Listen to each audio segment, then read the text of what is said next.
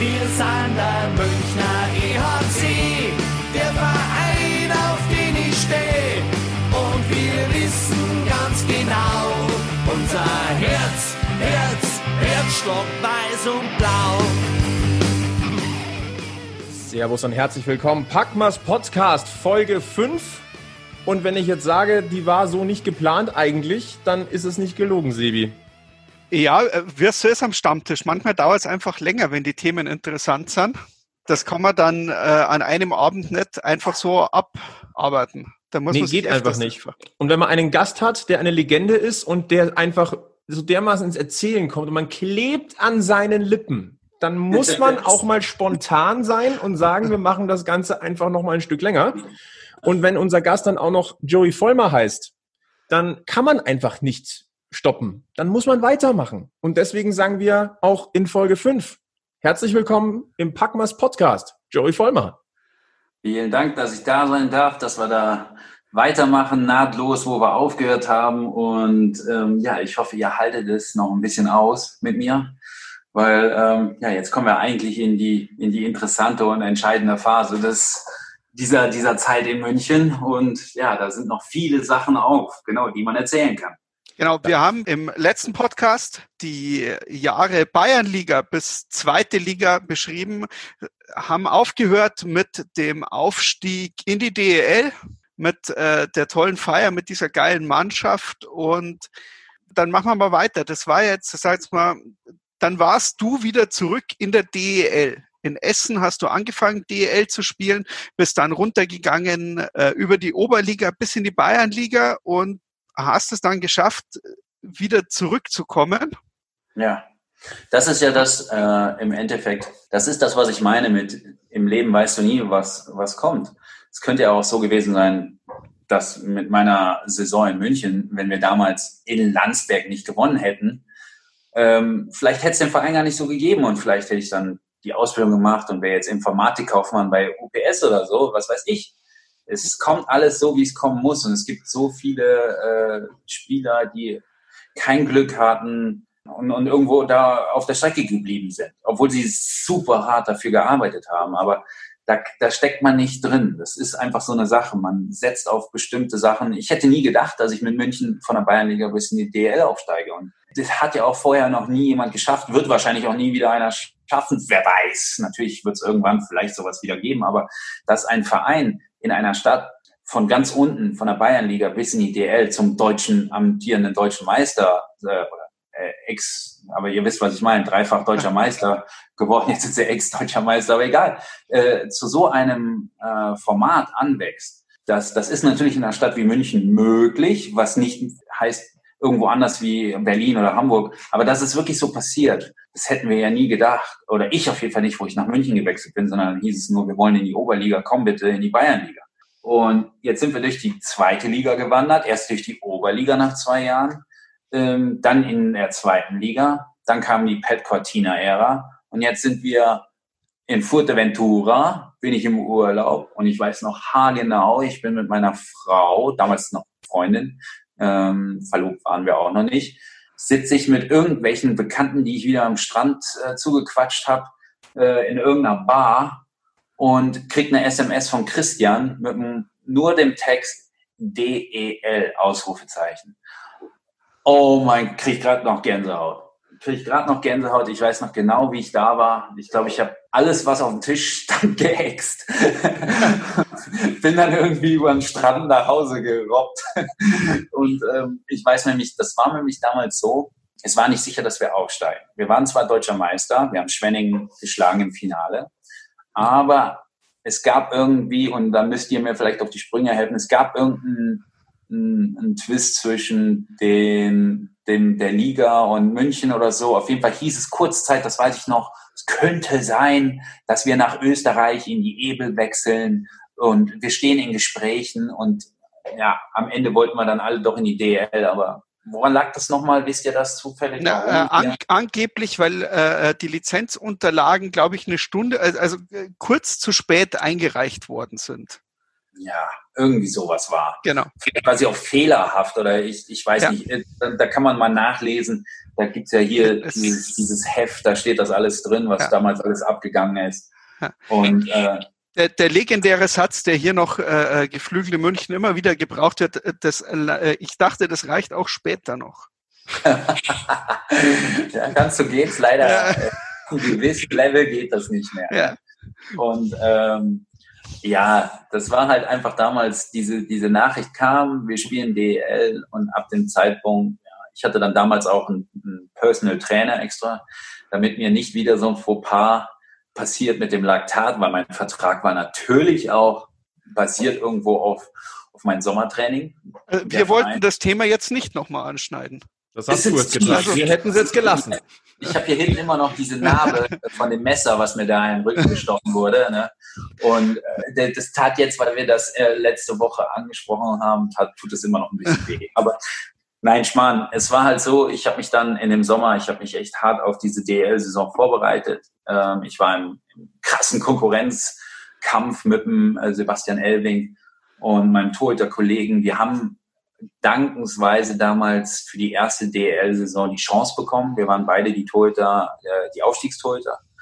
Und wir sind beide in die DL-Saison als Torhüter mitgenommen worden. Also es ist nicht so, dass wir ausgetauscht wurden und irgendein Ausländer kam oder irgendwas anderes, sondern die haben wirklich die, D, die, die DL2, die Zweitligatorhüter mit in die DL genommen. Und das war natürlich, ich weiß noch genau, wir hatten ja damals äh, Glück, ein bisschen schade, dass Frankfurt, glaube ich, insolvent gegangen ist. Und wir konnten diesen einen Spieler äh, abgreifen, das war der Erik Schneider. Und ähm, ohne den wäre die Saison bestimmt nicht so gelaufen, wie sie dann gelaufen ist. Ohne den wäre auch der Martin Buchwieser damals nicht so der Superstar geworden, wie er damals dann war. Das war diese DL-Saison, wie das alles gelaufen ist. Ich weiß noch genau, ich saß im Bus und äh, am Ende des Jahres, wir gehen natürlich das alles durch, aber eine Sache weiß ich noch genau, hat der Erik Schneider zu uns gesagt, er hätte nicht gedacht, dass wir zwei Torhüter diese Saison so spielen. Wobei natürlich der Elle den Löwenanteil davon hatte. Aber ich hatte mich auf jeden Fall im Sommer hart auf die Saison vorbereitet. Und ähm, wir waren auch, glaube ich, gleich auf, als wir in die Saison gestartet sind. Ich hatte mich dann leider verletzt. Äh, im, nach, nach drei, vier, fünf Wochen oder so war ich dann leider verletzt. Aber naja, das passiert. So ist das halt. Und das war, das war äh, ein ganz großer Schritt für München. Wieder zurück in der DEL. Und ich habe hier auch äh, die Zeitung von damals noch ähm, mit dem Rückblick, wo steht, ein historisches erstes Jahr, weil wir ja bis dato der beste Aufsteiger aller Zeiten waren. Ne? Ja. Und Gleich, gleich den achten Platz äh, Ja. und damit Teilnahme an den damals neuen, also an den Pre-Playoffs. Achter Platz hätte aber auch nach den davor geltenden Regularien für die Playoff-Teilnahme gereicht. Ähm, Ja. Also ich schaue ich schau zurück. Ähm, wir haben fast einen Großteil der Mannschaft behalten können. Das ist ja das Tolle. Ähm, die ganzen Leistungsträger, äh, unter anderem hier Compound Dylan Gurry, äh, Wrigley, durften bleiben. Ne? Wir, wir, man, wir durften bleiben in München. Und dann wurden natürlich so ein paar mit dem Julien damals und Erik Schneider und, und, und ein paar, paar äh, wie heißt der andere? Der andere hieß Ryan Reddy, so, ein- so, ein, äh, so ein Typ, weißt du, der hatte keine Zähne vorne, der kam rein, ähm, so, so ein altes irisches Blut aus Amerika. Dann hat der hinten am Brustschutz, hatte der so eine Plastikplatte, die seinen Rücken schützt von Crossschlägen vom Tor. Also sowas habe ich seitdem nicht mehr gesehen und davor nicht gesehen. Da wusste ich schon, oh, oh mein Gott, da wusste ich schon, dass der tough ist. Und ähm, es gibt so Spieler im Profibereich, die haben was anderes erlebt und der Typ hat definitiv, und der hat das uns aber auch wissen lassen. Der hat das die Kanadier wissen lassen, das hat er uns, uns Deutschen wissen lassen, dass er eigentlich NHL, Philadelphia Flyers und, äh, und, und wir eigentlich nichts sind. Und das ist so ein bisschen schade, wenn du hochkommst in die höheren Ligen oder irgendwo hin, dass es halt Menschen gibt, die eine menschliche Größe haben, wie der Markus Sturm oder andere, mit denen ich damals zum Beispiel in einem Lockout-Jahr in, in Ingolstadt zusammen war, die äh, dich genauso sehen, so wie ich alle Menschen sehe. Das heißt, äh, wer bin denn ich und wer bist du? Also ich, ich kann mir nicht den Schuh anziehen und stehe über dir und äh, ich hoffe, dass ich das irgendwo verkörper und bei diesen Spielern da, da gab es halt ein paar in der Mannschaft in der ersten DL-Saison. Ja, da haben wir uns schon ganz klar, da wussten wir, okay, wir kommen aus der zweiten Liga in die DL und ja, da weht halt ein anderer Wind, auch innerhalb der Mannschaft. Ne? Ich kann nur sagen, ähm, dieser Sommer 2010 bin ich ja auch äh, ja dankbar dafür. Das war mein persönlicher Schritt zum Eishockey. Das erste Spiel, das ich in der Halle tatsächlich live gesehen habe, war das Testspiel gegen Augsburg. Das erste Testspiel, Vorbereitung, DEL-Saison in der Eishalle. Ich glaube, es waren knapp dreieinhalbtausend Zuschauer für dieses Testspiel und Augsburg damals Vizemeister, sollte man dazu sagen. Stimmt. Und ihr fegt die einfach mal 5 zu 2 vom Eis. Oh Gott, war echt? schon nice. Und das, ja. äh, da, ab, ab dem Zeitpunkt war Eishockey bei mir ein, eine feste Größe. Ja, es ist halt so gewesen, dass wir sehr unangenehm waren, was man auch zu 100 Prozent dem Pet verdanken kann. Also wir waren eine durchtrainierte Truppe. Wir waren wirklich, wir haben hart trainiert, wir haben, wir hatten unsere Pläne, wir, wir wurden bis aufs Mark getestet, was wahrscheinlich heute Standard ist in, in vielen Teams, gerade professionell, wenn, wenn das Budget da ist. Aber wir hatten ja nicht das Budget. Das heißt, bei uns wurde alles noch so ein bisschen oldschool ähm, in Kombination mit, mit Technik irgendwo durchgeführt. Aber wir, wir wurden getestet und wir, wir waren gut trainiert. Das heißt, wir sind gelaufen, wie die Bekloppten. Und dann hast du jemanden gehabt wie einen Erik Schneider, der dann die ganze erste Reihe mitzieht ja, und dann bist du auf einmal echt unangenehm, weil du jemand bist, der aufsteigt. Das heißt, das ist immer ganz schlimm, wenn du heutzutage zum Beispiel zu einer Mannschaft fährst, äh, die aufsteigt und du denkst, oh ja, die schlagen wir schon. Ja, und dann auf einmal gewinnst du, ne? Und du kommst mit gegen diese Mannschaft gar nicht so an, weil du nicht, du, wenn du, das ist so, wenn du gegen FC Bayern Fußball spielst, dann bist du in die Haarspitze motiviert, weil du genau weißt, gegen wen du spielst. Wenn du aber nach Paderborn oder irgendwie sowas fährst, dann denkst du dir, oh ja, das geht schon. Und dann verlierst du oder spielst unentschieden auf einmal. Das ist immer schon so gewesen. Das wird auch immer so bleiben. Man unterschätzt oft und man kann sich da nicht ganz so motivieren.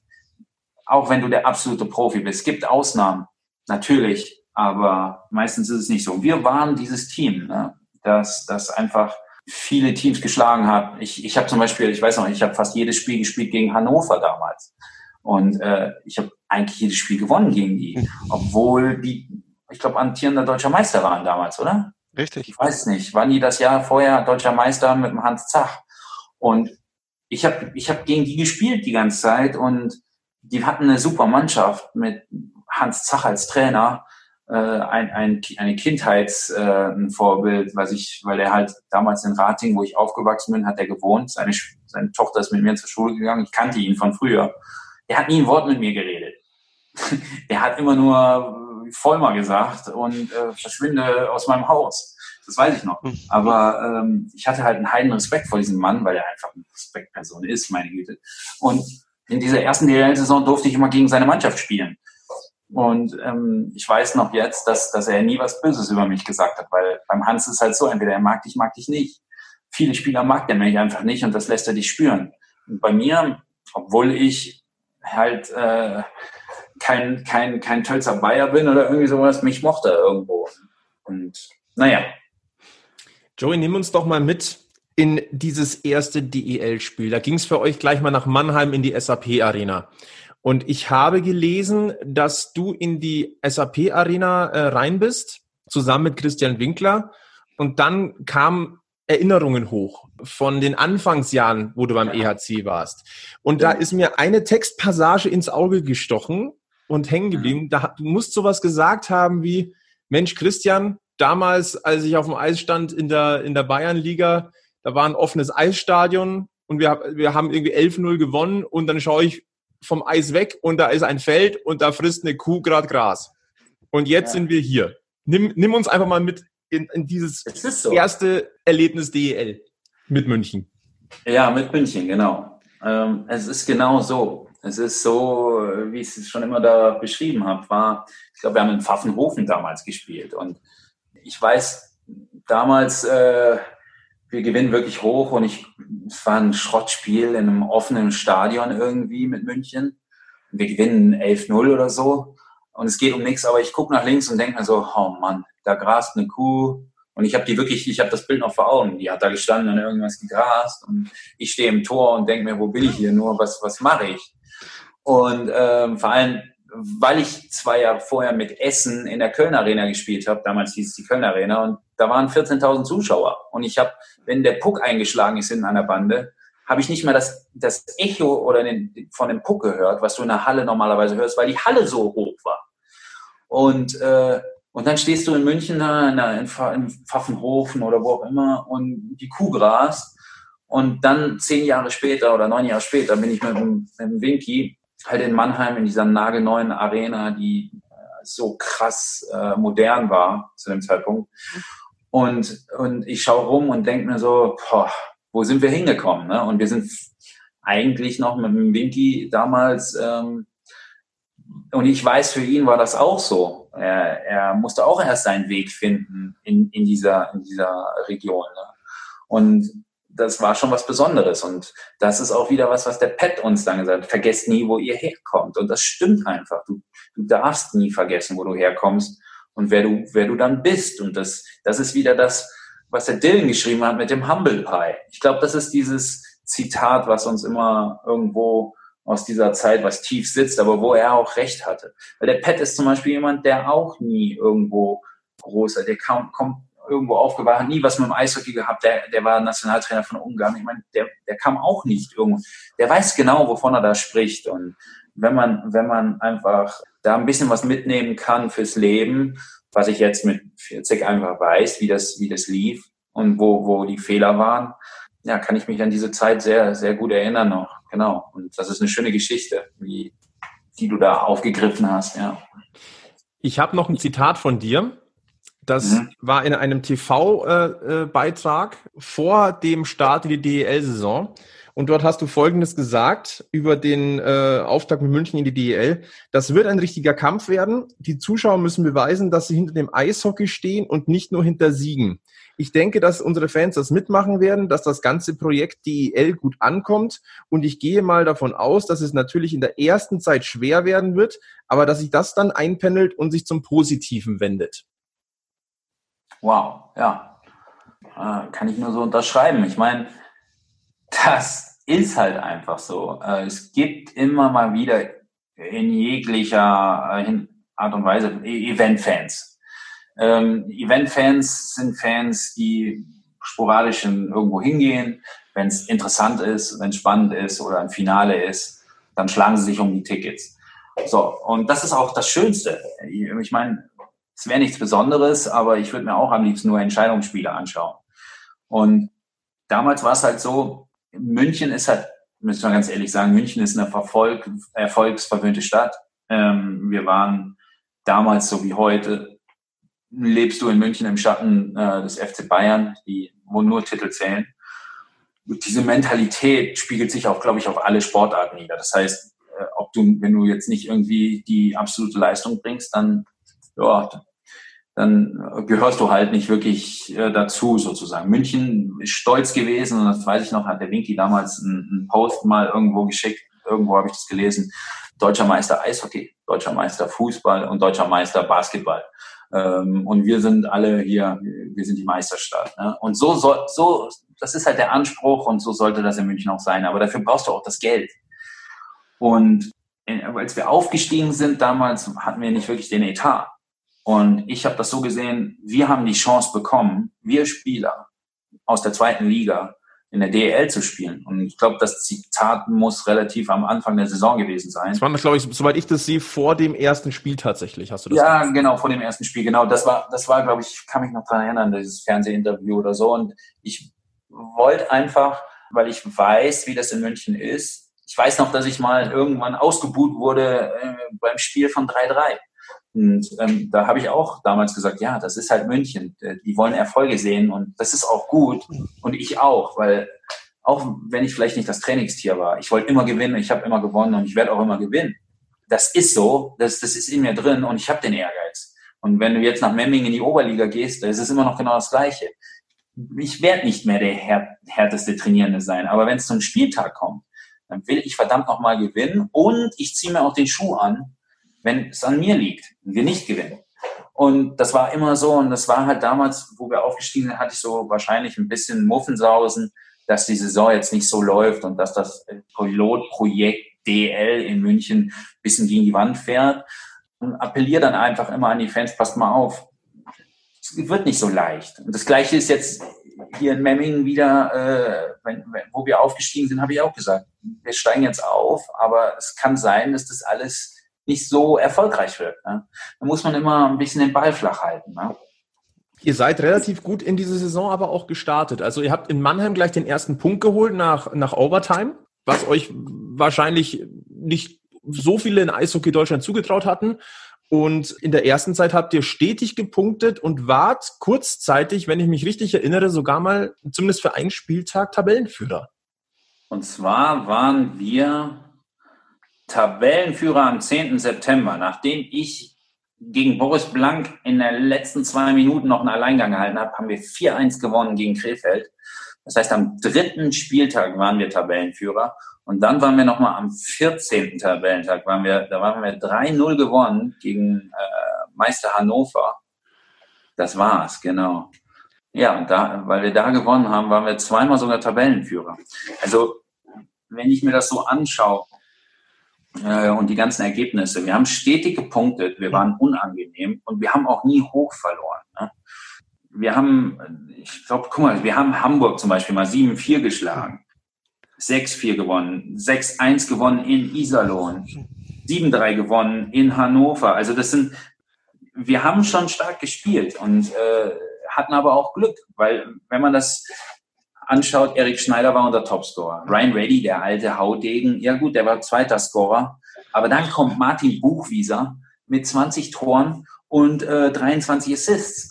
Und weil sich der Web damals, so hieß der doch, warte mal, am Anfang war da nicht der, in der Vorbereitung hat, glaube ich, ein, ein Stürmer aus Kaufbeuern bei uns erschrieben, der hieß Web, Webs. Mhm. Und der hat sich die Hand gebrochen. Und direkt darauf, und der kam auch nicht wieder, wird der, wird der Buchwieser in die erste Reihe befördert und spielt zusammen ähm, mit, mit Erik Schneider. Und ab da ist die Sternstunde Buchwieser damals geboren worden. Ne?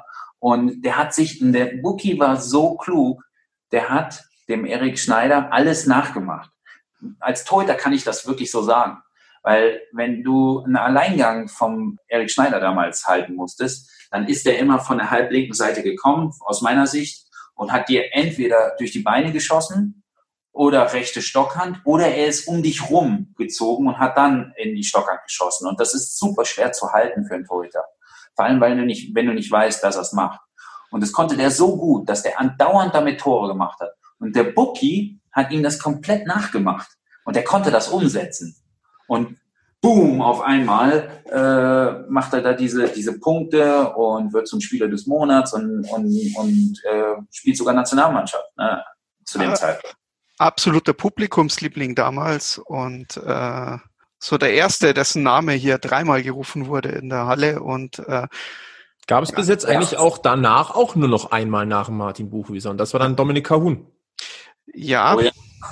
ja, ja, klar. Also zum Beispiel, das ist, das ist eine Figur, der Martin, äh, ähm, also der Buki damals war für mich, ich war, der ist halt dann schon die nächste Generation.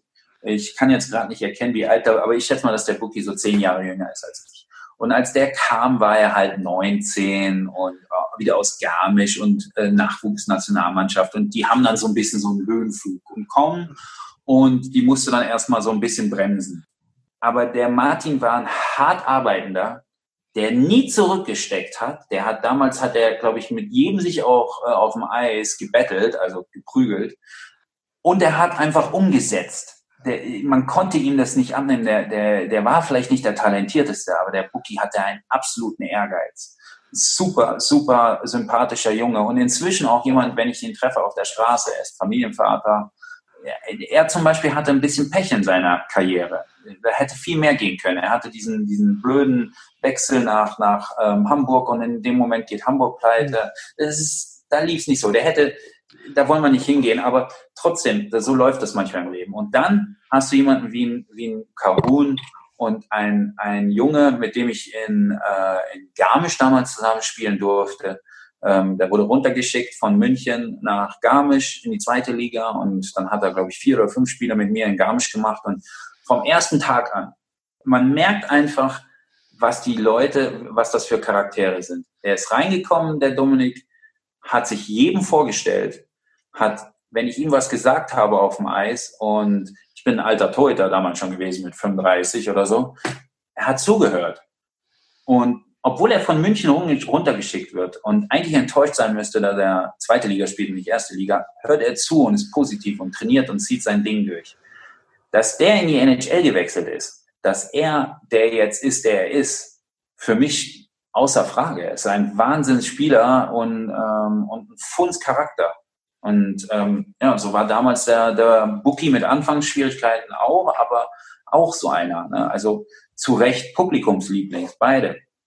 Der wurde ja. ja dann auch, der durfte dann auch in die Nationalmannschaft reinschnuppern, relativ früh, glaube ich ja. auch schon. Ähm, ich glaube, ja. Deutschland Cup sogar, sogar schon 2010, genau. wenn ich mich jetzt nicht ganz täusche. Richtig. Also der hatte sehr schnell auf sich aufmerksam gemacht und seine, seine Chancen auch bekommen, sich äh, in der Nationalmannschaft zu zeigen. Dann gab es das ausverkaufte Derby gegen Augsburg, das äh, gewonnen wurde. Das war ja auch nochmal so ein Highlight dann so in der ersten Saisonhälfte. Und worauf wir kommen müssen, denn der EHC wäre nicht der EHC, wenn er nicht gleich für noch mehr Ausrufezeichen sorgen würde und sich innerhalb der ersten DEL-Monate gleich mal einen Weltrekord schnappt. Ja, genau. Wahnsinn, ich, ne? Ich zitiere jetzt einfach mal äh, den Gesang der damaligen Nacht. Hey, das geht ab. Wir schießen die ganze Nacht. Weltrekord ja. im Penaltyschießen gegen Straubing. Ja. 21. November 2010. Ja. Was geht einem Spieler da bitte durch den Kopf? Ja, also ich habe nicht gespielt, das hat der Elle gespielt und ich muss ganz ehrlich sagen, das waren damals, die Torhüter waren äh, Elving gegen Petzold und der äh, Petzold, ich kannte ihn schon lange, ist ein mental starker, überragender Torhüter. Super, super und sehr super bodenständiger, netter, netter Kerl. Und der Elle ist eine, wenn ich so sagen, so eine kleine Kampfsau. Den Elle äh, der war nie wirklich so der super stylische, talentierte Torhüter von heute, sondern der Elle war eine Kampfsau. Ende aus. Du hast gedacht, den Elle hast du geschlagen. Nix da. Wenn der auf dem Rücken lag oder seitlich, dann war der noch lange nicht platt. Wenn ich auf dem Rücken lag oder seitlich, und das ist immer noch so, habe ich keine Ahnung, wo die Scheibe ist. Ich weiß nicht, wo die ist. Ich, ich, ich versuche einfach, mich hinzulegen und dann hoffe ich, dass der Schiedsrichter abpfeift. Und mit 1,90, wenn ich mich hinlege, dann habe ich eine 50-50 Chance, dass die Scheibe unter mir ist. aber, aber, aber ansonsten, äh, der Elle, der hatte das irgendwie drauf. Und ich weiß noch, wo wir in dieses Penalty-Schießen gegen Straubing gekommen sind. Ich glaube, 2-2 stand und wir gingen ins Penalty-Schießen. Und der Elle hat einen guten Tag gehabt. Und ähm, Penalty-Schießen war immer, hatten wir immer eine Chance. Also der Elle, der, der mochte das, der konnte sich da fokussieren und er ist super durch seinen Stil, war der super unangenehm für die Spieler auch. So ein bisschen wie der Dominik Haschik damals. Das, die wussten nicht so recht, was sie machen sollen bei ihm. Ja, und dann ging das los und dann passiert sowas einmal in, keine Ahnung, alle zehn Jahre vielleicht, dass sowas passiert. E egal, äh, ob bei Frauen oder Männer Eishockey, dass sowas so lange geht. Und ähm, ich kenne das Regelwerk nicht, aber ich glaube, es muss jeder irgendwie mal schießen oder ich, man kann nicht immer ein Spieler jedes Mal. Bei uns war es dann am Ende so, dass so ein Christian Wichert gelaufen ist und hat getroffen, ein Schimanski ist hm. gelaufen, der eine ist gelaufen, es sind alle gelaufen und alle haben entweder gleichzeitig getroffen oder verschossen. Und ich, wenn ich mit meiner Frau drüber rede, die kann sich dann noch erinnern, die Frauen saßen oben und haben sich ein Fingernagel nach dem nächsten kaputt gebissen. Und das hat nicht aufgehört. Und äh, das ging die ganze Nacht. Ne? Und dann am Ende, na gut, am Ende hat Straubing gewonnen. Und von dem äh, Straubinger, warte mal, was ist in der Hockey Hall of Fame in Kanada? Die haben so ein internationales Schaufenster. Das haben wir uns nämlich angeschaut äh, irgendwann mal.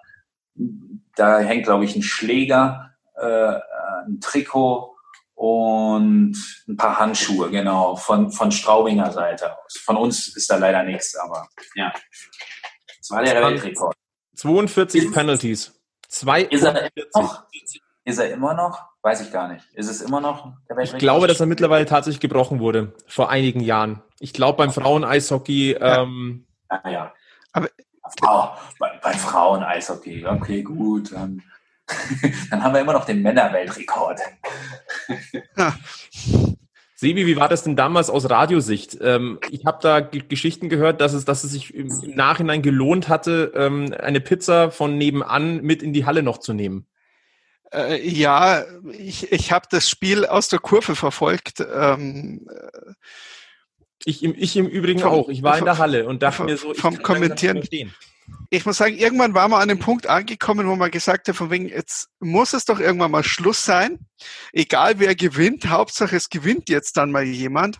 Als dann Straubingen gewonnen hat, äh, war die Meinung dann wieder anders, dann hätte man es dann doch ganz gerne selber gewonnen. Ähm, ja, aber das dauert, das zieht sich ja, auch. Ich war ja. zum Beispiel, dem, warte, wann war ich beim Spiel? Vor zwei Jahren in den Playoffs war ich bei diesem Endlosspiel. War, ich glaube, das war, oder war das letztes Jahr gegen Augsburg? Ich war in so einem Spiel, was in die sechste Overtime ging oder so. Oh. Ja, ja, wo, wo, wo die Leute zwischendurch rausgegangen sind, weil sie in der BMW-Welt geparkt haben, aber das Parkhaus macht Genau, richtig. Ja. Da war, da war ich im Stadion gegen bei Augsburg, was in sechste, also dritte oder vierte Overtime. Ja. Und ich, solche Sachen sind zwar recht schön und Hut ab vor den Spielern, weil mein, mein Penalty-Schießen wäre niemals so lange gegangen wie beim Elle. Erstens hätte ich irgendwann angefangen, Schnee von allen Ecken herzuräumen, äh, damit der Schmal Was zu dem Zeitpunkt nicht mehr erlaubt war. wäre dir wahrscheinlich egal gewesen. Wäre mir wurscht. Ich hätte selber Schnee gemacht wahrscheinlich. Da wurde Und, ja äh, zwischendurch auch mal Eis nochmal aufbereitet, weil eben so viel, also äh, ja. ja. Ja, nee, also das, ich war nie, ich hatte, ich weiß noch, ich habe äh, mit Bietigheim hatte ich mal ein Penalty-Schießen gegen Garmisch im ersten Spiel in den Playoffs in der ersten Runde. Das ging über acht Penalties. Und die habe ich, war sage und schreibe, wirklich alle gehalten. Äh, aber ich kann mich zum Beispiel an die ersten sieben nicht erinnern, weil ich schon so platt war. Also das Ding ist, ich, bei mir hätte es nicht, wäre es nicht so lange gegangen wie beim Elle. Der Elle, wie gesagt, Hut ab, die Saison von ihm war Wahnsinn. Der hat, der hat eine super Saison gespielt und ähm, ja, und er war, er war halt einfach eine Kampfsau, ne? So, so ein richtiger Torhüter, so du hast gedacht, du hast ihn und dann kommt von irgendwo eine Fange. Ne? ja, und sonst, wenn man so die, die Saison durchgeht, wen wir, wen wir da hatten, war ja, Martin Schimanski, und Kevin Lavalley, ne, absolute Dream Team, die lange Zeit da waren, Fanlieblings waren, der Shimmy, damals ein junger Kerl aus dem Pott, ein richtiger Ruhrpottler, ein, einer, der dazu steht, einer, der, der Vollblut-Duisburger ist, ne, und der auch in München gut angekommen ist, weil er einfach eine ehrliche Haut ist. Und ich glaube, wenn du eine ehrliche Haut bist, egal wo, ob im Job oder im Leben oder, oder auch beim Eishockey, dann Respekt, kriegst du Respekt in der Mannschaft und du kriegst Respekt auch von den Fans. Und, und, und das war der Chini immer. Das ist er wahrscheinlich immer noch. Mit ihm habe ich leider keinen Kontakt mehr so. Aber er und der Kevin Lavalley, das waren unsere Shadow Brothers, die, die zwei. Die aber, aber, aber, aber, die beiden München mag schöne Menschen. Ja, ja, natürlich. ja. Und die waren's, ne? Also ja. trainiert, Raum gebrannt, ja. überall Nivea-Creme. Da war immer so Nivea-Creme-Duft in der Kabine, weil, weil die immer wahrscheinlich gegenseitig oder die haben sich immer eingeschmiert mit Nivea-Creme und der Chimie hat immer zu mir gesagt, Mensch Junge, mach doch mal was. Du schaust aus wie ein nasses Handtuch. Ne? Äh, ja, das, das, das hat er schon recht gehabt. Wenn man, wenn man das aus Sicht nimmt eines Profisportlers, hatte ich halt nie den Körper, habe ich auch immer noch nicht. Ähm, bis auf die breiten Schultern sagt. Meine Mama, Mamas sagen das natürlich immer anders. Die sagen, so ein Schwan, so ein Schwan. Ich sag doch, das ist leider so. Ich sag, du hast so schöne breite Schultern. Sag, ja, die, die, helfen mir jetzt immer noch, ne? Aber äh, ja, aber wie gesagt, da sind wir beim Thema. Meist, die meisten haben jetzt richtig viele Schmerzen, die, die so durchtrainiert waren. Gibt es eine Menge Spieler, die ich höre, die echt viele Schmerzen haben. Die haben zwar immer hart trainiert und fix und fertig, aber die können ihre Knie nicht mehr gerade biegen. Das ist halt das, das ist das Problem, wenn du jahrelang Gewichte stemmst. Ne? Da lache ich jetzt. ja. Zum Ende der Saison war es dann aber auch vorbei für dich in der DEL. Ähm ich würde ganz gerne hier noch eine ganz kurze kleine, einen kleinen Einschub noch machen, denn ihr hättet ja beinahe sogar die normalen Playoffs erreicht. Am Ende haben euch drei Punkte gefehlt und ihr seid auf Platz 8 gelandet. Es ging in die, äh, in die Pre-Playoffs. Und da musst du dir auch noch gleich mal für ein kleines Highlight setzen. Und da sind wir auch wieder bei Marathonspiele. Dieses Weltrekordspiel gegen Straubing hat ja nicht gereicht. Ihr musstet gegen Köln einfach auch nochmal 110 Minuten Playoff-Eishockey spielen. Ja. Und leider auch wieder die Gäste gewonnen, ja. aber auch da musst du dir gleich nochmal ein Ausrufezeichen setzen. Also der EHC kann eigentlich nur spektakulär. Ja, das war schon eine Saison, also wie gesagt, eine historisches, ein historisches erstes Jahr. Und ähm, ja, ich sehe es auch. Wir haben leider das, das letzte äh, Spiel zu Hause 2-6 verloren. Genau, eine Heimniederlage 2 zu 6 gegen Ingolstadt. Ja, das war, ja, dann sind wir in diese Pre-Playoffs gekommen. Aber dann gegen Köln. Köln hatte damals, das ist ja das Lustige, äh, nach, nach dem Aus in Köln kam ähm, der Danny Austerbirken zu mir, jetzige, und meinte, er konnte nicht verstehen, warum ich nicht gespielt hätte, weil er gedacht hätte, es ist, ist, ist auch egal. Ich kann mich daran noch so gut erinnern, dass er im Tor war und ich fand, er ist ein Wahnsinns-Torhüter, damals schon und ist dann auch nach München gekommen und schau, wo er jetzt die letzten Jahre, was er alles erreicht hat. Äh, so ein ruhiger, guter Kerl das ist das Einzige, wo ich mich eigentlich an diese Spiele noch erinnere, dass, dass, dass der Danny da so gut gehalten hat in diesen Spielen und dass der in Köln so solide war. Ja, die Saison ausklang. Mai. Ich habe in der Saison ja mich leider verletzt. Ich, wenn ich wenn ich zurückblicke in meine Karriere, dann kann man sagen, ich war anfällig. Ich hatte nie schwere Verletzungen. Toi toi toi nie schwere Verletzungen. Das heißt, ich habe mir nie irgendwie äh, Schulter-Eckling-Sprengung, Kreuzband, irgendwie sowas. Hatte ich nie. Aber wenn ich was hatte, dann waren es Adduktorenprobleme. Das heißt, ich hatte immer mal wieder Muskelfaserrisse. Und Muskelfaserrisse für einen Torhüter sind halt einfach bitter. Also da bist du mal eben sechs Wochen weg. Und das Gleiche kam in der DL-Saison, obwohl ich wirklich den ganzen Sommer, und das habe ich wirklich hart dafür trainiert. Und ich hatte mich runter äh, vom, vom, vom Körpergewicht, war ich bei 90 Kilo oder irgendwie sowas. Also alles super.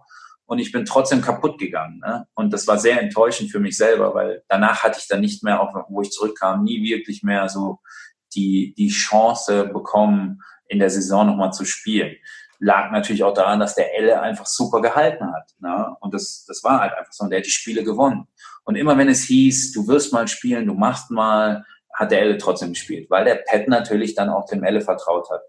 Und das war dann auch zum Ende meiner Zeit in München so, dass das als Argument gebracht wurde. Ne?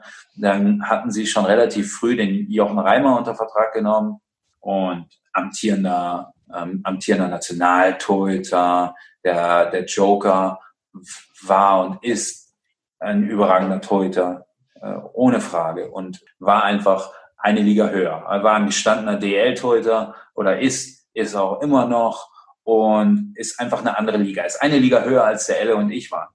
Und der kam und es war einfach nur die Frage, wer wird der zweite Torhüter hinter dem Elle, äh, hinter dem hinter dem Joker. Und die Wahl vom Verein aus äh, fiel dann auf den Elle und ich musste leider gehen und ich wollte das aber irgendwo nicht wahrhaben.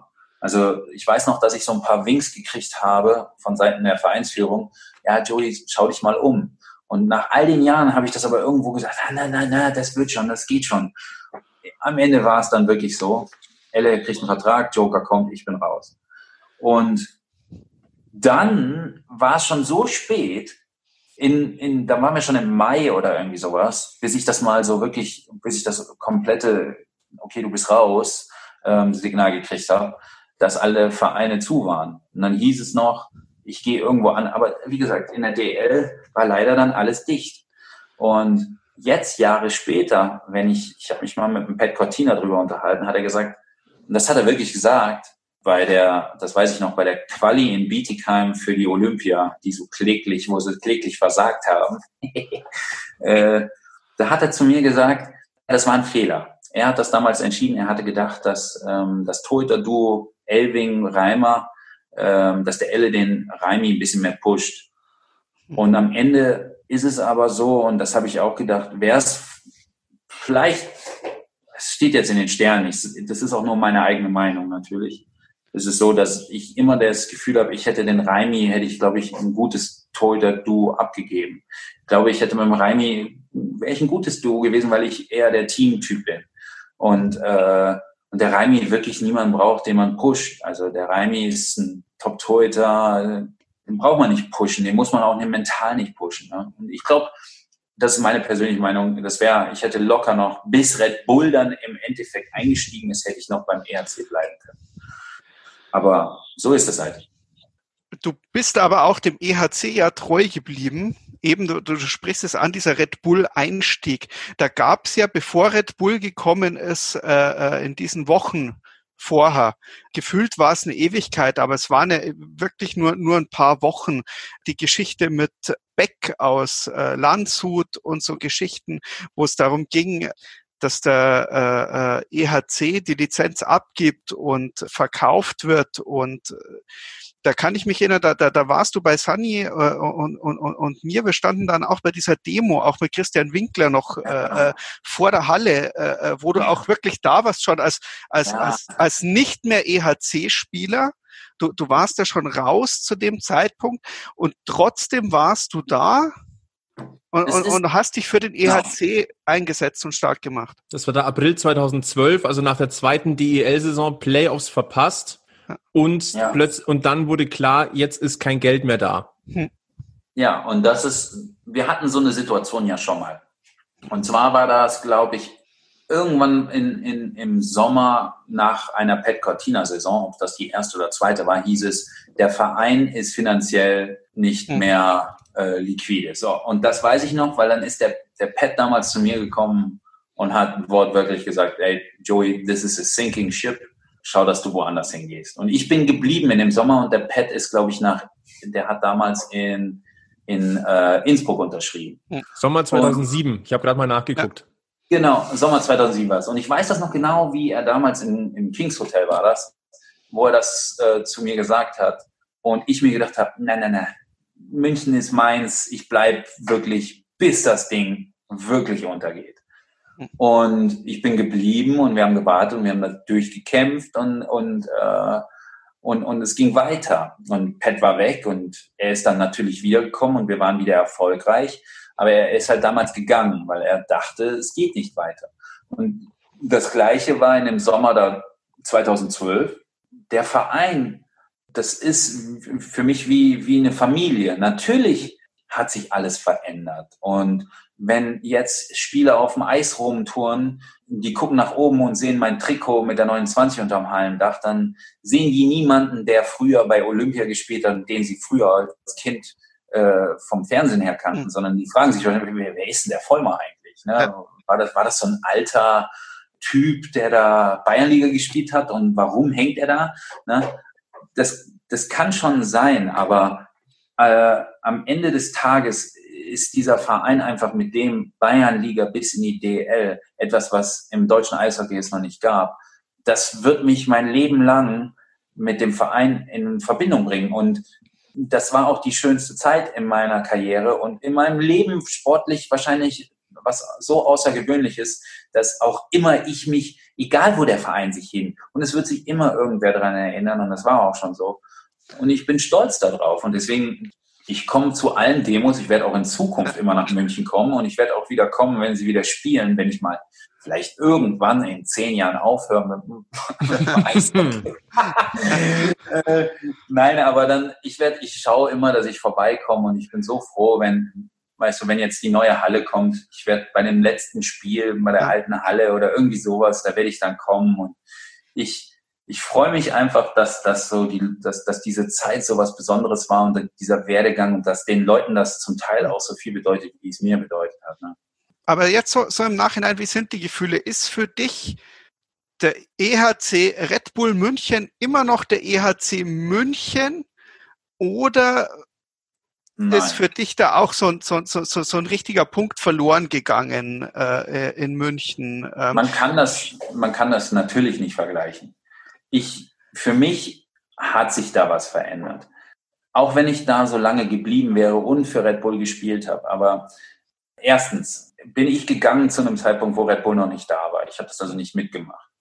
Zweitens, wenn ich jetzt in die Halle komme und gerade wenn jetzt eine neue Halle gebaut wird und das Ganze ist sowas von professionell geworden, dass es im deutschen Eishockey Ja, gibt's sowas wahrscheinlich nur bei den großen Vereinen. So, das waren wir damals aber alles nicht. Wir waren, wir waren äh, wirklich eine tolle Mannschaft und wir hatten ein tolles Umfeld. Wir hatten Leute wie Jürgen Buchanski, der, der eigentlich habe ich gerade eben gelesen, aus Köln kommen, Versicherungs, der hat seine Versicherung aus dem, aus dem Wohnzimmer ausgestartet. Der war immer da und der mochte die Spieler und der hat mit mir damals Verträge auch ausgemacht. Und immer wenn, wenn ich gesagt habe, du, äh, Jürgen, pass mal auf, das ist ein bisschen wenig und so, ähm, ich verstehe das, ihr müsst ein bisschen drücken und so, dann hat er gesagt, ah, Joey, komm hier, das kriegen wir schon hin. Und so lief das, das war so nicht so, wie das heute ist. Heute bei Red Bull ist alles ganz anders. Und wenn ich da hinkomme und das sehe, dann ist das zwar meine Eishalle und dann ist das auch, sind das noch meine Fans, die ich von früher kenne, wo ich übrigens in diesem Podcast auch ganz explizit jemanden grüßen muss. Ähm, es gab nämlich auch mal eine Zeit, äh, da war so eine Gruppe von Jungs hinter meinem Tor. Das waren so schwarze Gruftis. Und äh, die, die habe ich das, das erzähle ich dann später noch, aber ich habe so viel verbunden mit diesen, mit diesen, äh, mit den Fans, mit den Erinnerungen, mit diesen tollen Choreografien, die die Fans gemacht haben. Ganz explizit das gegen Augsburg, wo, wo der Bus äh, da so lang gefahren ist und ganz lange über den Panther ich weiß noch genau, dass ich saß, ich habe das Spiel nicht gespielt und ich, und ich saß, glaube ich, auf der Bank und gucke nach oben und sehe das und denke mir nur, was machen die da, was machen die da nur? Und dann fährt der Bus über den Panther und ist so ein roter Fleck auf der Straße und das hat so richtig so dieses klassische eine Sekunde und dann hat Klick gemacht und ich habe mich einfach nur, ich habe hab so lachen müssen. Und wenn das jemand gefilmt hätte, das wäre natürlich wieder irgendwo ein Highlight geworden, aber ich muss so lachen, weil ich es so originell und so cool fand und dass wir in München sowas haben. Ne? Wir hatten immer tolle Choreografien, aber das war halt schon damals äh, explizit Wahnsinn. Ja. Und um das ab, um deine Frage abzuschließen, ist halt, ja, ich, ich finde, wenn ich jetzt nach München komme, sehe ich noch eine, die Eismeister, sehe ich, die ich von damals noch kenne. Ich sehe immer wieder ganz viele Fans, Leute, die mich erkennen und mit denen ich gerne rede und, und gerade die Offiziellen drumherum und, und ganz vorne Christian Winkler, aber, aber so der Verein an sich und das, was da passiert, das ist, sind zwei verschiedene Vereine.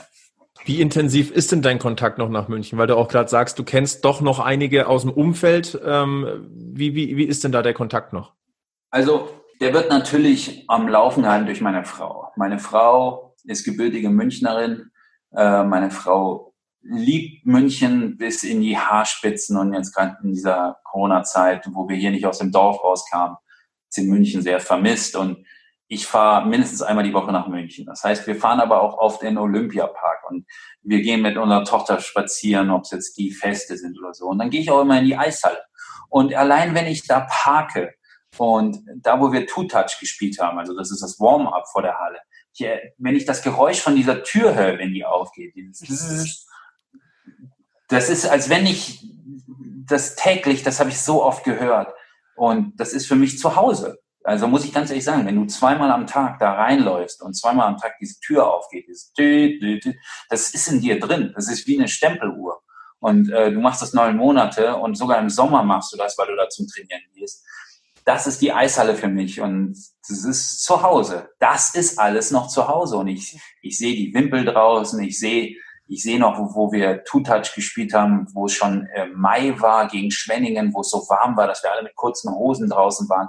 Ich sehe das alles noch. Ich sehe die Fanfeste, ich, ich sehe die Schlangen von damals, äh, die anstanden, ähm, was auch immer noch so ist. Also ich sehe das alles noch. Aber ich schätze mal, dass auch dieser Teil mit der neuen Halle aufhören wird und dann wieder ein Teil sich ändern wird. Und ich hoffe, dass ein bisschen was mitgezogen wird. Und ich hoffe, dass dass München auch irgendwo diese, diese Historie, die wir damals hatten, mitnimmt.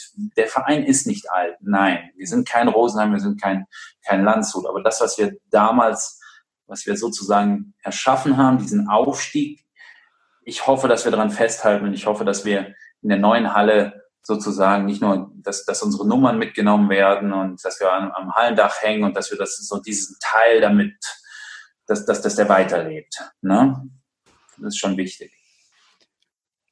Ja, kurze Pause, doch ein bisschen, bisschen dramatisch. Äh, natürlich jetzt auch, jetzt haben wir viel Spaß gehabt und äh, über die, die schöne Zeit gesprochen. Dann haben wir jetzt auch mal ein bisschen abgehandelt, wie wir es danach noch sehen. Jetzt gehen wir mal wieder nur auf Joey Vollmer und für viele Münchner Fans hört es natürlich dann auch auf, wenn ein Spieler den Verein verlässt. Vielleicht erzählst du noch ein bisschen die Geschichte danach. Also es war ja auch noch ein bisschen Garmisch mit dabei, da waren ja bestimmt auch ein paar Verbindungen noch dabei. Grimmitschau. Ja, es war halt so, war es war, genau, es war halt so, München gibt mir keinen Vertrag mehr ja. und ich wollte es nicht wahrhaben. War mein Zuhause, mein Herz war gebrochen, war wirklich so, aber ich muss weitermachen. Und dann habe ich angerufen in Nürnberg, weiß ich noch. Nürnberg hat hinter ähm, Ehlechner, glaube ich, damals war es, einen Torhüter gesucht und äh, und dann wollte ich nach Nürnberg. Und ich weiß noch, ich war auf der Leopoldstraße gesessen und habe gedacht, okay, ich gehe nach Nürnberg. Und dann höre ich aber, dass Nürnberg mich nicht haben will, weil ich ein unfitter Torhüter bin, der den Ehelechner, der so ist wie ich ungefähr, also auch nicht so ne, das Trainingstier, dass ich den nicht genug pushe. Wo ich mir dann wieder gedacht habe, ah danke, jetzt kommt meine Laktatgeschichte wieder ins Spiel. Ne? Also das ist, das ist so ein Ding gewesen. Äh, das war so ein Rattenschwanz. Und Nürnberg hat dann nicht funktioniert und ähm, dann sind wir schon fast im Juni gewesen und die zweite Liga war auch zu und äh, es blieb nur noch sozusagen Krimitschau offen. So, und dann habe ich mit meiner Frau geredet und dann haben wir gesagt, okay, gut, wollen wir das machen? Ja, aber nur in Kombination mit dem Studium. Ja, und dann habe ich Studium angefangen und habe äh, bin nach Krimitschau gegangen und habe dann äh, Spieler aus Münchner Zeiten mit nach Krimitschau genommen, weil ich da halt irgendwo bisschen wenigstens Münchner zu Hause. Also habe ich Austin Whitechick damals mitgenommen, Patrick Vogel habe ich mitgenommen und wir sind nach nach Krimitschau und man kann sagen, was man will. Krimitschau war es war wunder, nicht wunderschön. das wäre das Falsche, wenn man über Krimitschau redet. Ähm, aber es war richtig angenehm. Also ich war so angenehm überrascht von den Menschen. Sie sind so absolut herzlich, hilfsbereit, freundlich und es ist so ein ehrlicher Verein. Das ist, glaube ich, das, das, das, das, was man über Krimitschau sagen kann. Es ist ein mega ehrlicher Verein und ich, ich fand die Saison war für mich einfach eine, eine richtig schöne Erfahrung und für meine Frau auch. Weil wir waren nur ein Jahr da, aber es war, es war angenehm. So. Wir haben aber in München die Wohnung behalten. Das heißt, wir hatten immer den Bezug. Und ich habe einmal bin ich ein bisschen weiter weg gewesen von München und ich habe direkt gehört, also gemerkt, meine Frau braucht immer den Bezug zu München. Und ähm, wenn es nur darum geht, äh, über Marienplatz, wenn es nur darum geht, da shoppen zu gehen, meine Frau braucht einfach die Nähe zur Heimat. Was bei mir ja nie der Fall war. Ich komme zwar aus, aus Rating, ähm, aber, und da wohnt auch meine Oma und meine, meine Familie. Aber ich hatte nie diesen Bezug, dass ich dahin muss. Bei meiner Frau ist das was ganz anderes. Die ist Münchnerin, die will nach München und wenn, wenn, wenn es nur irgendwie ein T-Shirt ist, was sie anhat. Aber deswegen kam dann irgendwann, dann sind wir nach Bietigheim gegangen für zwei Jahre, da wurde meine Tochter geboren. Das war auch eine schöne Zeit. Wir sind wieder als deutscher Meister geworden in der zweiten Liga. Und dann bin ich danach, weil ich gemerkt habe, Bietigheim ist zu weit weg von München. Das lag nicht an mir. Ich wäre ja in Bietigheim geblieben. Ich hatte auch ein Vertragsangebot aus Bietigheim, aber meine Frau wollte wieder nach München zurück. Und das heißt, dieses München, ob es nun meine Frau ist oder der Verein, zieht mich immer wieder zurück. Und ich bin ja auch froh drum. Und, und deswegen ist diese Distanz zum Verein nie irgendwie ähm, größer geworden. Ja, und dann bin ich nach Garmisch gegangen. Da kam dann wieder Winky, der ist aus Garmisch und viele Münchner. Ja, und jetzt wohne ich hier und treffe immer noch so viele Münchner. Da warst du zwei Jahre bei Rissassi und bist dann 16 äh, nach Memmingen gegangen, wo du bis heute spielst. Richtig. Das war halt so eine Sache. Memmingen, meine Frau hatte halt hier durch die Zeit in, in Garmisch ein Jobangebot. Ja, und dann sind wir, sind wir hier in der Region geblieben. Ich habe gesagt, ich kann diese anderthalb Stunden Autofahrt hin, anderthalb zurück, mache ich. Äh, und äh, meine Frau kann hier arbeiten und meine Tochter kann hier zur Schule, zur, zum, im Kindergarten jetzt zur Schule gehen und die wächst auf in einem Schlaraffenland mit einem Pferd. Wir haben ein Pferd hier, äh, einen Hund, ähm, golfen, die gehen mit den Alpakas laufen, die gehen in den Wald. Schöner kann ein Kind nicht aufwachsen hier. Und das ist zwar ein Dorf und für meine Frau ist das wirklich schwer, weil das wisst ihr als Münchner und gebürtige Münchner, wahrscheinlich die Höchststrafe, in ein Dorf zu ziehen mit 2000 Einwohnern. Und ähm, ich höre es gefühlt täglich. Ähm, aber was willst du machen? Es ist das Leben halt so, man, es gibt Positives und Negatives. Und ich kann sie komplett verstehen. Und wir fahren einmal die Woche mindestens nach München, auch unter der Saison.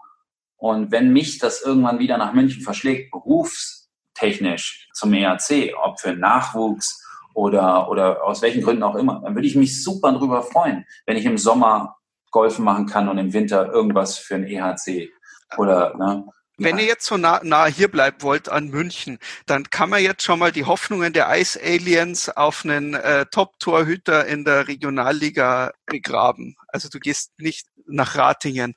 Oh Gott. Du würdest da nochmal äh, eine Runde mit übers Eis schlittern. Oh mein Gott. Also, dass ich für die Ice Aliens mal aufs Eis gehe, äh, da sind die Chancen höher, dass ich, ja, weiß ich nicht, auf Mond Eishockey spiele, glaube ich.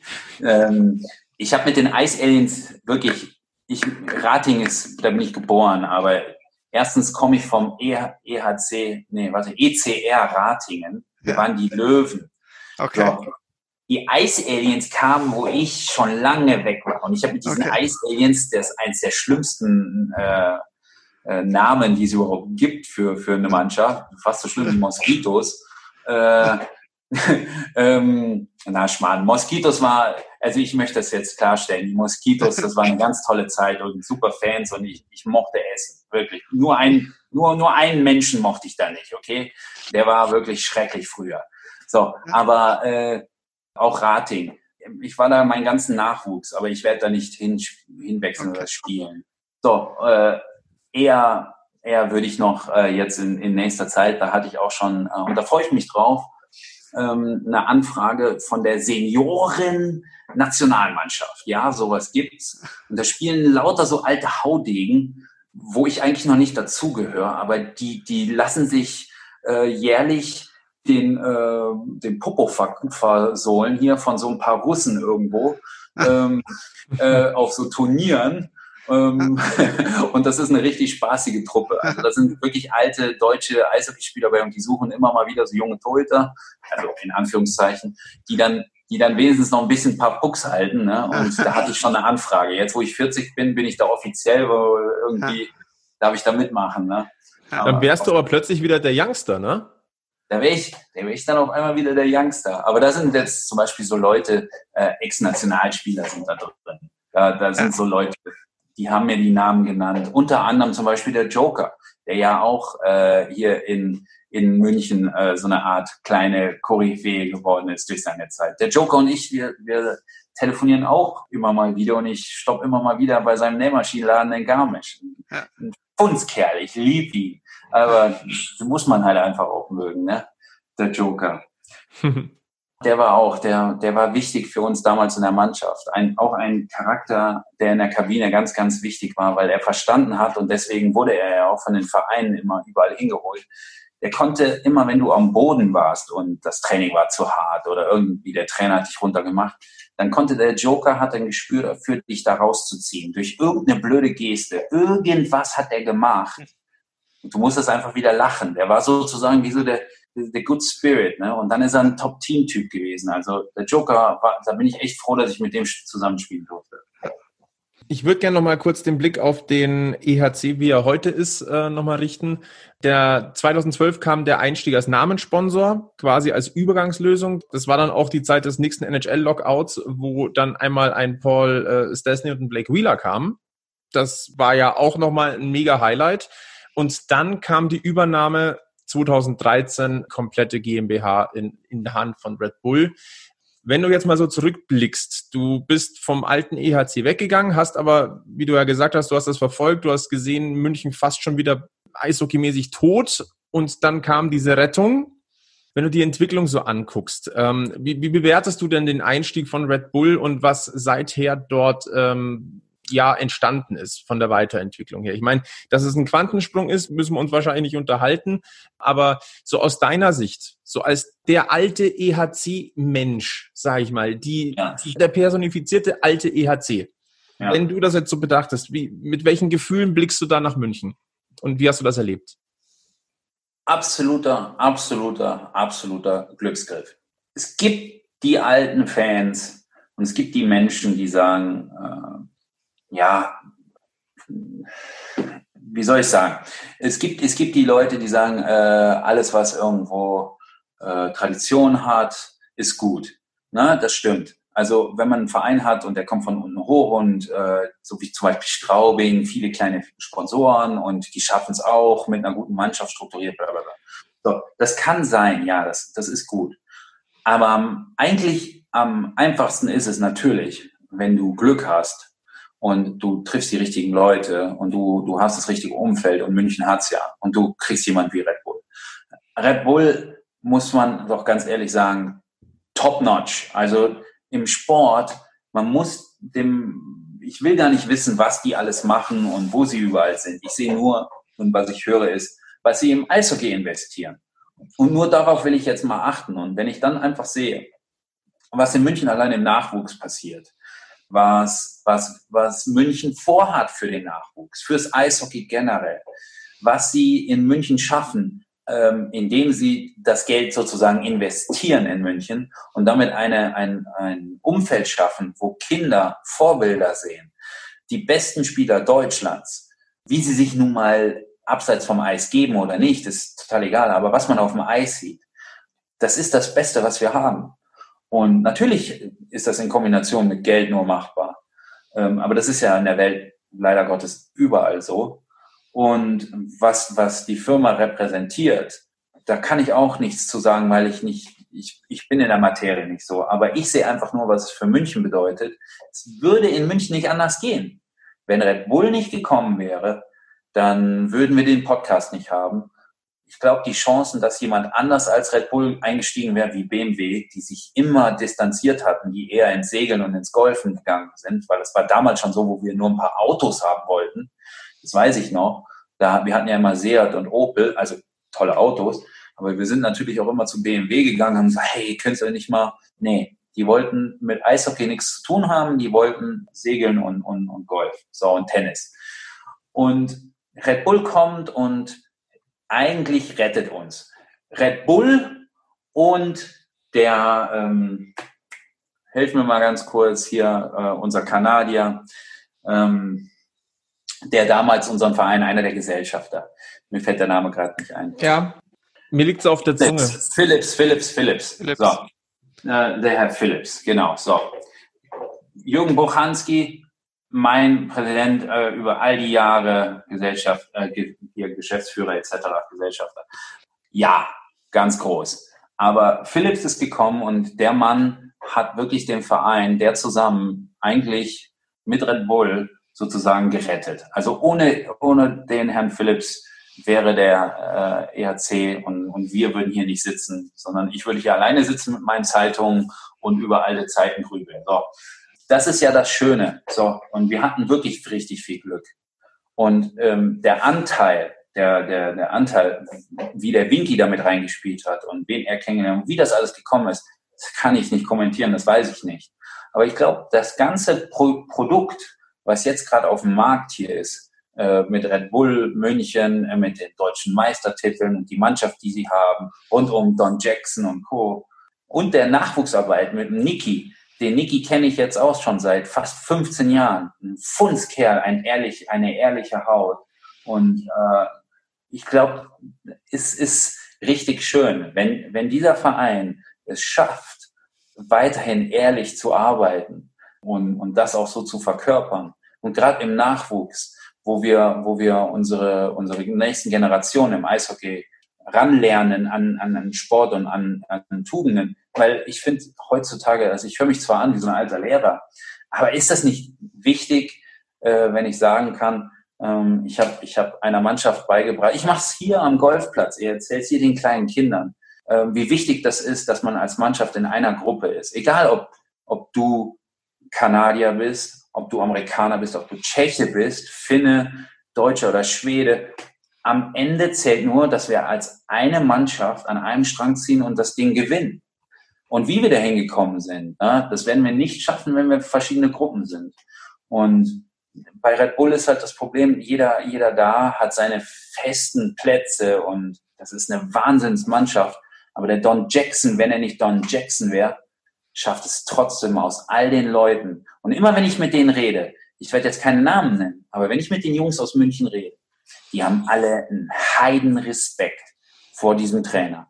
Und das macht es aus. Du brauchst immer eine Person, die oben drüber steht und vor dem du wirklich Respekt hast. Und dann bist du erfolgreich. Und nur, nur so geht das. Und das sind Werte verkörpern. Und das ist das, glaube ich, was der Niki auch schaffen wird in München mit dem Nachwuchs. Werte verkörpern und erfolgreich sein.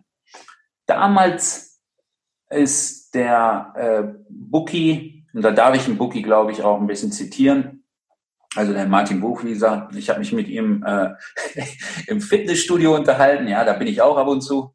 Ähm, und da hat der Bookie mir, das, das werde ich nicht vergessen, da ist er deutscher Meister geworden mit Mannheim. Da habe ich ihm gratuliert. Gesagt, 2015. Hey, ja, habe ich gesagt, herzlichen Glückwunsch, freut mich total für dich. Bla bla bla. Haben wir ein bisschen geredet. So, das Jahr drauf, Mannheim Riesenprobleme. Mannheim, glaube ich, wenn überhaupt in den Pre-Playoffs. Was ist passiert? Damals der Trainer hieß Ward und ähm, ich weiß nicht, wie der Vorname war, aber Ward war der Trainer, wo sie Meister geworden sind. Und der ist als Co-Trainer zurückgegangen in die NHL. Das Jahr drauf war irgendjemand anders da Trainer. Und der Bookie sagt zu mir, das war so ganz, ganz anders. Wir hatten so einen Respekt vor diesem Trainer. Und wenn der was, immer wenn wir am Boden waren, hat er das Richtige gesagt. Und am Ende, zack, boom, die Mannschaft war eins, wir sind äh, ne, deutscher Meister geworden. Und das ist halt der Unterschied. Dann geht dieser Trainer und du fällst in ein Loch. Und da erweist du auch, wie wichtig, und das muss ich keinem sagen, dieser Don Jackson in München ist. Na, weil wenn junge Spieler und generell alle so einen Respekt vor dem haben, dann macht das das aus. Ist jetzt im ganz kleinen Fall in Memmingen so, wo ich spiele. Wenn der Trainer da nicht wäre, na, das, das ist halt, das ist es halt. Und ich glaube nicht, dass der Don Jackson mit jedem Freund ist da in München. Ne? Also der wird die Spieler schon hart rannehmen. So ist es halt, so muss es sein. Ja, Don Jackson hat es ja auch geschafft, ein, sein eigenes System letztendlich zu kreieren und hier wirklich einzuimpfen. Wir haben uns im, im letzten Podcast auch mal darüber unterhalten gehabt, dass jeder Spieler, der nach München kommt, erstmal wirklich fast ein Jahr benötigt, um dieses System Jackson zu verstehen. Aber wenn das in Fleisch und Blut übergegangen ist, dann ist das wie, das, das greift ineinander und ist für, ich glaube, für jede deutsche Mannschaft schwer zu spielen und mittlerweile auch auf europäischer Ebene hat, hat das sich ordentlich Respekt erarbeitet. Hat, hat ja gegipfelt 2019 in der Teilnahme am Champions League Finale. Ja, ich, was mich so beeindruckt hat, also ist, geschweige von dem ganzen Team, also was dahinter steht, ist das, was, was ich so Wahnsinn finde, ist, dass die Stürmer gleichzeitig auch Verteidiger spielen können. Also es kann jeder alles spielen. Jeder rennt mit nach vorne und mit nach hinten. Und das ist, das ist ein System, da bin ich auch nicht so involviert. Aber für mich, auch weil ich das nicht viel schaue, ähm, schwer zu verstehen, weil ich komme noch aus der Zeit. Okay, Andi Raubal, du bist Verteidiger. Du gehst runter, du blockst einen Schlagschuss mit der Brust. Oder Patrick Vogel, der hat seine, seine Skateguards immer angehabt, der hat die Schüsse geblockt ich wusste immer, wo der Patrick steht, rechts von mir, hier, bla bla bla. Das waren für mich die Verteidiger. Ich kann mir aber nicht vorstellen, dass ein Andi Rauber oder ein Patrick Vogel mit nach vorne rennt und auf einmal äh, Tore schießt oder die Stürmer nach hinten rennen. Also das, das ging nicht. Und in München ist es so, wenn ich da, wo ich da zugeschaut habe in den letzten Jahren, war es immer so, was für mich so beeindruckend war, dass eigentlich jeder alles kann, bis auf die klassischen Verteidiger. Aber selbst die, äh, wie der, wie der, wer ist der Adelshauser, der Große, oder? Conny Abelshauser. Ja, ja Wahnsinns, Wahnsinns Offensivverteidiger. Ne? Also jeder, jeder da, äh, jeder da kann alles. Und das liegt, das ist die ganz klare Handschrift des Trainers. Ne? Halt und das ist, das ist in München halt, äh, wo sind wir denn jetzt? Wo sind wir jetzt mit dem Stadionbau? Ähm, seit Januar laufen die Bauarbeiten am neuen SAP-Garten. Ähm, da tut sich tatsächlich jetzt auch richtig was. Man sieht, die Baugrube es wird ausgehoben, ähm, Umleitungen im Park. Ähm, also da, wir haben auch mal, wir haben mal beschrieben gehabt, in München glaubt man erst, dass da was passiert, wenn wirklich die Bagger rollen. Äh, sie rollen. Sie, sie rollen.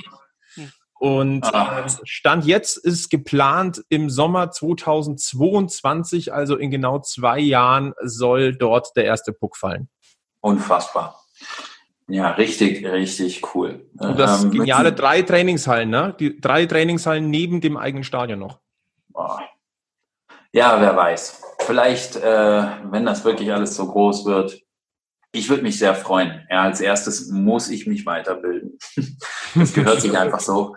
Äh, reicht nicht einfach nur da eine EHC-Legende zu sein, sondern ich würde gern, wenn ich da was mache, ähm, ich mache jetzt den, den Trainerschein für Torhüter schon mal, ob ich dann einen Trainerschein mache oder so, das weiß ich nicht. Ich wollte eigentlich nie wirklich da so reingehen, weil ich ja eher der, ihr seht, äh, kommunikative Mensch bin. Das heißt, wenn ich mich vorne hinstelle und die meisten Trainer, die gut waren, die ich hatte, die haben nicht viel geredet.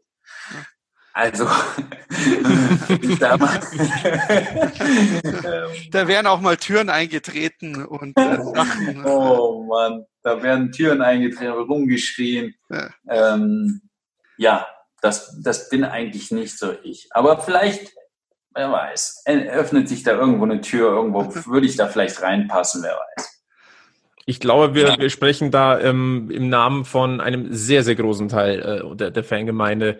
Wir würden es begrüßen, dich dort ja. auch in offizieller Form mal wieder zu sehen. Natürlich im Privaten, glaube ich, bist du auch in der neuen Halle jederzeit gern gesehen. Und wenn ja. du dann tatsächlich ähm, irgendwann mal als Offizieller auch da bist, ich glaube, da, ich glaube, da dürftest ja. du dich auf eine Choreo freuen in, im neuen Garten. Oh Mann. Nee, das, das wird auf jeden Fall was, was ganz, ganz ganz, ganz Tolles. Also ich glaube, da, da stehen noch richtig, richtig rosige Zeiten vor uns. München an sich ist ja auch im Wandel. Ich meine, ist, äh, wir wissen ja alle nicht, wie es weitergeht. Da wollen wir auch, auch eigentlich gar nicht jetzt hin. Aber wenn ich jemanden einen absoluten Traum verwirklichen könnte, dann wäre es, glaube ich, meiner Frau. Wenn ich irgendwas in München machen könnte. Weil eine, also wenn jemand, wenn jemand, äh, glaube ich, 20 Luftsprünge machen würde, wäre es wäre es sie auf jeden Fall. Für mich ist es einfach nur, ich, ich hätte Lust, die Zukunft, etwas ähm, von dem, was ich eigentlich verkörpert habe, äh, weiterzugeben. Ähm, ich sehe zum Beispiel, dass der Sebastian Elding ist, hat seine eigene äh, Torhüter-Trainerschule in, in Weiß, was er arbeitet mit den besten Trainern zusammen der Welt. Das wollte er schon immer machen. Und, und das macht er jetzt. Aber bei ihm war das ganz klar. Und bei mir ist das so, klar gebe ich sowas gerne weiter, klar mache ich das auch. Bei mir geht's eher so, ich, ich, ich will, dass die Kids den Spaß dran haben und dass die sehen, dass das eigentlich alles möglich ist. Weil wenn etwas, wenn ich zurückblicke auf das, was ich äh, in, in meinen letzten 20 Jahren geleistet habe, dann, dann ist es ja wirklich alles möglich. Du gehst von der DL in die Bayernliga, in die DL, um wieder in die Bayernliga zu gehen. Und jetzt gehe ich wieder. Nicht in die DL. Mit Memmingen in die DL. in die an, an, Ansage, an, Ansage. Ansage, na, da, da müsste schon, da müsste schon einiges passieren. Da müsste, als erstes müsste da mal ein Hauptsponsor kommen, genau. Okay. Aber, Aber du, äh, wenn, wenn deine Karriere was gezeigt hat, ist nichts ist unmöglich. Nichts, nichts von, der, von der Kuh neben dem Eis, ja. äh, die Gras frisst, in die SAP-Arena äh, in Mannheim innerhalb von neun Jahren. Also Mann, oh du Mann, scheinst oh ja wie immer noch fit zu sein. Ne? Ja. Also und du hast deinen Vertrag vor kurzem erst verlängert, also ja. auch in der kommenden Saison im Memminger Trikot auf dem Eis in der Oberliga. Definitiv. Ja, und wer weiß, vielleicht ist es ja nicht mein Ende. Also vielleicht spiele ich dann noch weiter, wer weiß. Ich ja. ich, mein, ich würde natürlich auch dem Herrn da von der Senioren-Nationalmannschaft irgendwann den Gefallen tun, dass ich da mitfahre. Bin ich auch recht heiß drauf. Der hat auch gleich meine Tochter und meine Frau mit eingeladen. Aber noch muss er ein bisschen drauf warten, dass ich da mit auf Tour gehe. Ja. ja. Ja, ja. Die Zukunft wird zeigen. Ja, genau. Wo die Reise hingeht. Richtig wo wir, wo wir eigentlich auch, denke ich mal, jetzt ein bisschen am Ende sind. Ja, wir, wir werden sehen. Ich habe noch richtig viel Kontakt mit den Jungs von damals und das ist das Allerschönste. Möchte ich an der Stelle noch die, die Jungs von hinterm Tor grüßen, die Gruftis, die ich genannt habe. Es gab nämlich mal ein düsteres, ganz düsteres Geheimnis des Joey Vollmers. Dum, dum, dum, dum. Dum, dum, dum, dum lange wussten äh, die Spieler es zu vielen, zu vielen, ähm, wie heißen sie, ja, Gag-Gifts, die wir immer hatten an unseren, an unseren Spielerabenden, ich habe immer wieder Geschenke dafür bekommen. Ich war ja lange Zeit und habe ich auch nie einen Hehl draus gemacht, habe ich Computerspiele gespielt. Ich spiele auch immer noch Computerspiele. Und auf meiner Maske von, die ich hier habe, ich weiß gar nicht aus welcher Saison die ist, auf jeden Fall hat hier vorne der Mark Heatley immer drauf geschossen, also muss es eine Saison in der DL2, habe ich hier an der Seite auch den Charakter drauf gehabt, auf der Maske. Das war ein World of Warcraft Krieger. Und ähm, ich habe lange Zeit in München habe ich immer World of Warcraft gespielt und hatte dann sogar zum Teil auf der Maske eine Lackierung drauf. Das war gerade die Zeit, äh, wo das Spiel groß wurde. Und diese Jungs, die saßen immer hinter oder die standen immer hinter mir am Tor. Und dann hab ich, kam dieser Film Warcraft Movies in die Kinos. Und wen treffe ich da?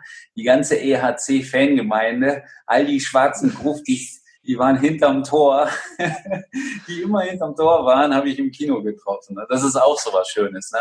Ich, ich habe ich hab mal einen Spieler kennengelernt, der hat gesagt, Joey, wie kannst du, wie kannst du das nur öffentlich gemacht? Du darfst keinem erzählen, dass ich das spiele.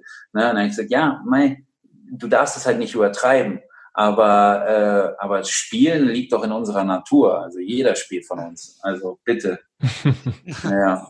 Der Franz Mangold zum Beispiel, das war auch einer, ein junger Kerl, den habe ich letztens noch getroffen, der spielt immer noch Eishockey. Der hat das zu mir auch gesagt. Der so, Joey, damals war ich 18 Jahre und ich fand das so toll, dass du damit so offen umgehst. Ich würde das nie jemandem erzählen. Leute, hey, Spielen, Spielen macht doch Spaß. Und, und was ist jetzt? Jetzt bin ich 40 und ich treffe mich abends, wenn meine Frau ins Bett geht. Dann treffe ich mich. Erstens, das sage ich jetzt auch, kann ich jetzt öffentlich sagen, ich spiele an der Playstation mit Mario Jan. Hey, das ist so. Wir sind 40. Der Mario hat vor zehn Jahren aufgehört und er spielt immer noch an der Playstation mit mir abends ein Spiel. Wir sind nicht sonderlich gut, aber wir spielen abends. Und dann gibt's noch einen, der richtig, richtig viel spielt und der früher schon mit mir gespielt hat. Und was unfassbar ist, das ist der, das ist der Peter Abstreiter.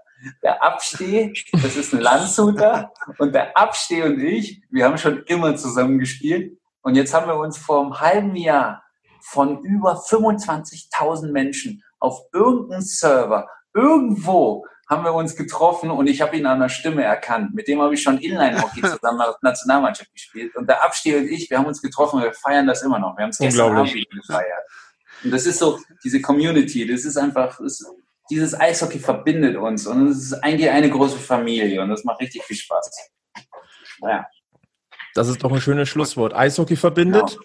und äh, wie man an dir sehen kann, Münchner Eishockey kann süchtig machen. Definitiv. Definitiv. Wir waren in einer, wir sind in einer richtig tollen Stadt, in der schönsten Stadt der Welt, kann man für manche bestimmt sagen. Auf jeden Fall definitiv die schönste Stadt Deutschlands. Und ähm, dass wir da einen Teil dran, dass, dass ihr da einen Teil dran hattet, dass ich einen Teil dran äh, mitschreiben durfte an dieser Geschichte des EHC Münchens, erfüllt mich immer wieder aufs Neue äh, mit Stolz. Mario Jan, der in jeder Liga ein Tor geschossen hat, sogar damals in der DL zurückgerufen aus der Bayernliga und dann in, in Berlin vor 12.000 Zuschauern angeschossen wurde an den Schienbeinschoner und Rob Sepp durch die Beine ein typisches Mario Jan-Tor. und das habe ich auch letzte Woche erst beim Golfen wieder gefeiert. Es sind so schöne Sachen einfach und Freunde fürs Leben. Ne? Und äh, ich möchte es gegen nichts eintauschen, also gegen gar nichts. Und ich hoffe, dass das auch in Zukunft so bleibt und dass ich dem Verein auch noch irgendwann wieder treu sein darf. Genau, so sieht's aus. Okay. Das sind sehr, sehr schöne Schlussworte. Joey, ja. ähm, wir wollen Danke sagen für wirklich einen genialen Rückblick auf deine EHC-Jahre, auf deinen Werdegang. Wir sind sehr, sehr happy, dass wir dich bei uns bei Packmas begrüßen durften. Sind sehr stolz und ich sage auch nochmal im, im Namen äh, des gesamten Packmas-Teams herzlichen Dank, dass du dich äh, dazu bereit erklärt hast, uns hier so ein bisschen mit auf eine, eine Reise durch die EHC-Jahre zu nehmen. Ganz, ganz herzlichen Dank dir. Ja. Vielen, vielen herzlichen Dank. Dankeschön. Es hat mir wirklich richtig viel Spaß gemacht. Es tut mir auch leid für, für, für meine langen Ausschweife. Wie damals bei meiner Hochzeit, wo ich eine Stunde durchgeredet habe und die Caterer das ganze Essen verbrannt wurde, weil ich über jeden was erzählt habe. Da waren auch viele EHC-Spieler dabei. Aber ich möchte mich ganz herzlich bedanken für den tollen Podcast von euch zweien, ähm, dass ich das machen durfte und dass ihr so gut vorbereitet wart. Vielen, vielen herzlichen Dank. Wir sagen Dankeschön. Dann wollen der Sevi und ich uns verabschieden von euch. Hoffentlich hattet ihr genauso viel Spaß wie wir mit, mit dem Joey über, ich glaube, insgesamt, wenn wir jetzt mal auf die Uhr gucken, ich glaube fast dreieinhalb Stunden, die wir in Erinnerung geschwelgt ja. sind. Sevi, habe ich irgendwas vergessen? Garantiert. Garantiert garantiert. Und äh, auch wir haben so viele Sachen nicht angesprochen, die, die, die noch irgendwo mit äh, dabei waren aus den Jahren. Aber es war wirklich schön und danke, Joey, dass du uns wieder mitgenommen hast. Also vor allem mich als äh, ebenfalls äh, äh knapp 40er, damals noch in die jungen Jahre, als wir noch äh, äh wild waren und äh, ja. noch was erleben durften. Das soll es dann auch wirklich gewesen sein. Mit Packmas Podcast Folgen 4 und 5 mit der Legende Joey vor, mit unserem Rekordspieler des EHC Red Bull München. Wir werden uns demnächst wieder hören, dann zu Folge 6 bei Packmas, dem Podcast. Schaut vorbei auf packmas.de und auf unseren Social Media Kanälen. Bis wir uns wieder hören, gibt's wie immer den Tipp von uns. Bleibt immer schön am Puck. Bis zum nächsten Mal. Servus.